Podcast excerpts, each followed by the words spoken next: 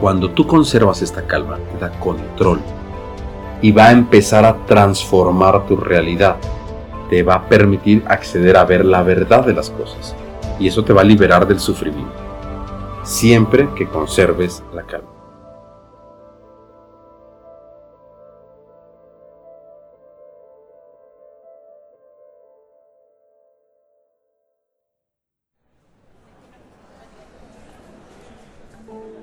¿Qué beneficio me da en mi vida diaria la calma? Qué buena pregunta, muy buena pregunta. Múltiples beneficios, muchísimos beneficios. Uno de los principales es que te da control de la situación externa y te da control sobre la situación interna de tu vida. Te da control. Eso, eso es el más importante de todos. Si tú tienes calma y la conservas, Fíjate cómo ahí esa misma frase explica que no es dada por la mente y que no la tiene el hombre, nada más que la gente no pone atención. Cuando te dicen conserva la calma, consérvala, o sea, no es tuya, o sea, llegó de algún lado. Y si llegó de algún lado, tu deber es conservarla. Cuando tú conservas esta calma y empieza a anidar y a fijarse en ti, a través de receptores magnéticos celulares incluso, las células de tu cuerpo, de tu cerebro, de todo responde a esta calma, porque obviamente se nutre del aire que entra por tu nariz, tus pulmones y se va al torrente sanguíneo y llega a todos lados. Cuando tú conservas esta calma, obtienes el beneficio del control, empiezas a controlar la situación.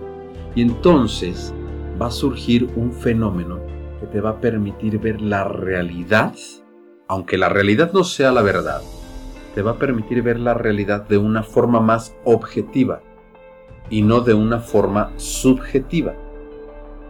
La gente ve la realidad de forma subjetiva. Esto quiere decir mediante la implicación psicológica del valor agregado que se le da por la importancia que se tiene de sí mismo hacia el mundo. ¿Qué quiere decir? Que nosotros no vemos los hechos como reales o verdad. Los vemos desde lo que implica psicológica y emocional o intelectualmente para mí.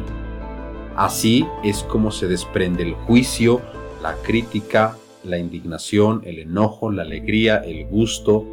Todo tiene que ver con la implicación psicológica. Medimos el mundo y lo observamos a través de esta implicación, de este filtro. Eso es como Cristo relata, ves la paja en el ojo ajeno, pero no ves la viga en el propio. Pero cuando tienes calma y la conservas, esta esencia, esta naturaleza de la calma, te permite ver la realidad de forma más objetiva. Y eso, en un futuro con más ejercicio, te va a permitir acceder a ver la verdad de las cosas.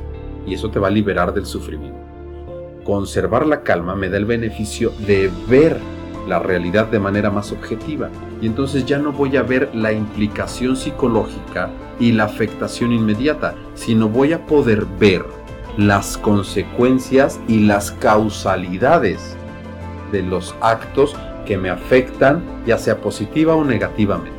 Está la polaridad te va a dar control sobre la situación interna y al tener control sobre la situación interna vas a tener control sobre la situación externa, cualquiera que ésta sea. Te va a permitir también acceder a algo por pequeños destellos y vislumbres que se tiene que desarrollar después con otros trabajos, que es paciencia y tolerancia. La paciencia y tolerancia se tienen que desarrollar, pero surgen como un subproducto energético emanado del poder de la calma que ya reside en el interior y que empieza a emanar su sustancia.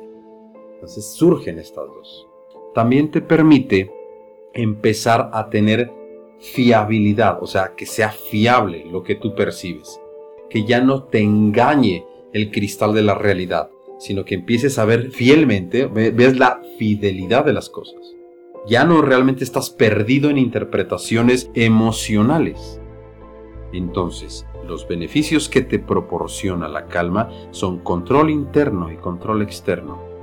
Te va a dar paciencia y tolerancia y te va a dar fidelidad y fiabilidad de las cosas como son. Y eso va a poner en orden tu vida poco a poco. Lo va a poner en orden y va a empezar a transformar tu realidad, siempre que conserves la calma.